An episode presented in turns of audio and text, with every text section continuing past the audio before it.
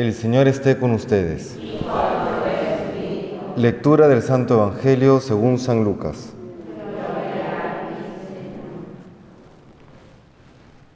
Yendo Jesús camino de Jerusalén, pasaba entre Samaria y Galilea.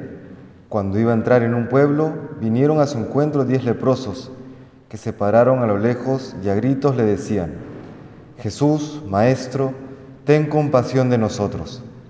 Al verlos les dijo, Id a presentaros a los sacerdotes.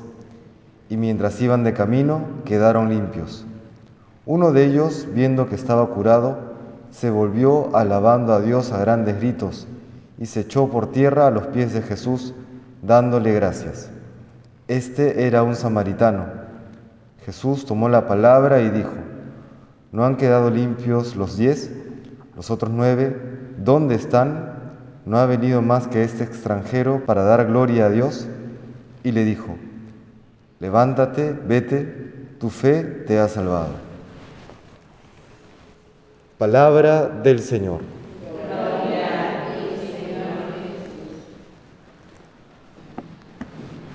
Hay varios elementos muy interesantes en este Evangelio.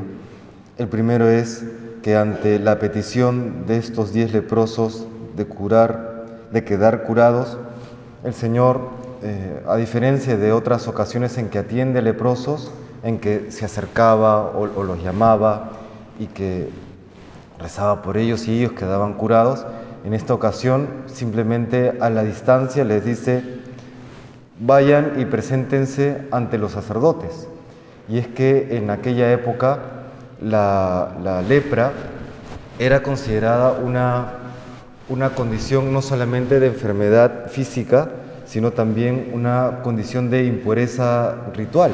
Es decir, eh, era en la mentalidad judía o de aquella época por lo menos una especie de signo de, maldición o de castigo divino.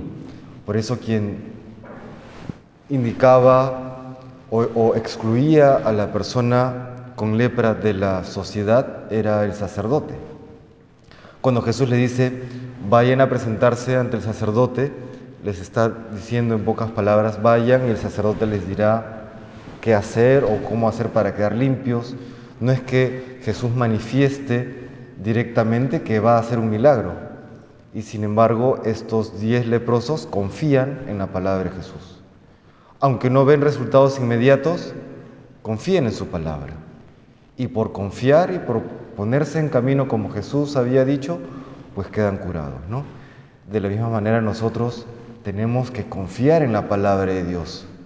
Cuando nos dice que debemos guardar los mandamientos, que debemos ser fieles, que debemos estar eh, al pie del cañón, digamos, ¿no? en lo que la iglesia nos pide, aunque no hayan resultados o efectos inmediatos a aquello que necesitamos, perseverar en nuestra fidelidad, en nuestra oración, en nuestra vida espiritual.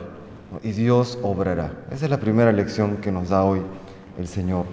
Y lo segundo, al quedar curados, de estos diez leprosos solamente vuelve uno a darle gracias una de las actitudes más importantes en la vida cristiana es la gratitud, porque la vida cristiana no es otra cosa que un esfuerzo constante por ser agradecidos con el amor infinito que Dios nos tiene.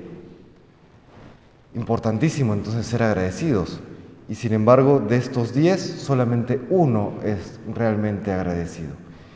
Y fruto de esta gratitud, es al único que Jesús le dice, levántate, vete, tu fe te ha salvado. A los otros lo sanó físicamente, solo a uno le dice que lo ha salvado. Salvado ya no solamente del mal físico de la lepra, sino ya en esa dimensión profunda del alma. Y es que no debemos buscar a Dios solamente por los beneficios o las bendiciones que podamos recibir de Él, sino hay que buscar al Señor por ser Él quien es.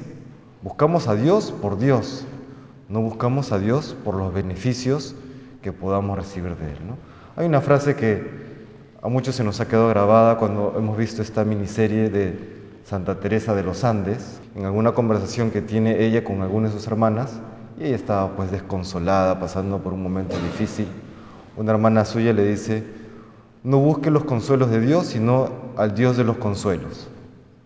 Es muy cierto. Igual nosotros, no, no busquemos los beneficios de Dios solamente, busquemos al, al, Dios que nos da es, todos esos beneficios, todas esas bendiciones y seamos agradecidos con Él. Sepamos responder con toda nuestra vida, procurando amarle siempre. Pues que el Señor nos bendiga y nos conceda todas aquellas gracias que hoy le pedimos.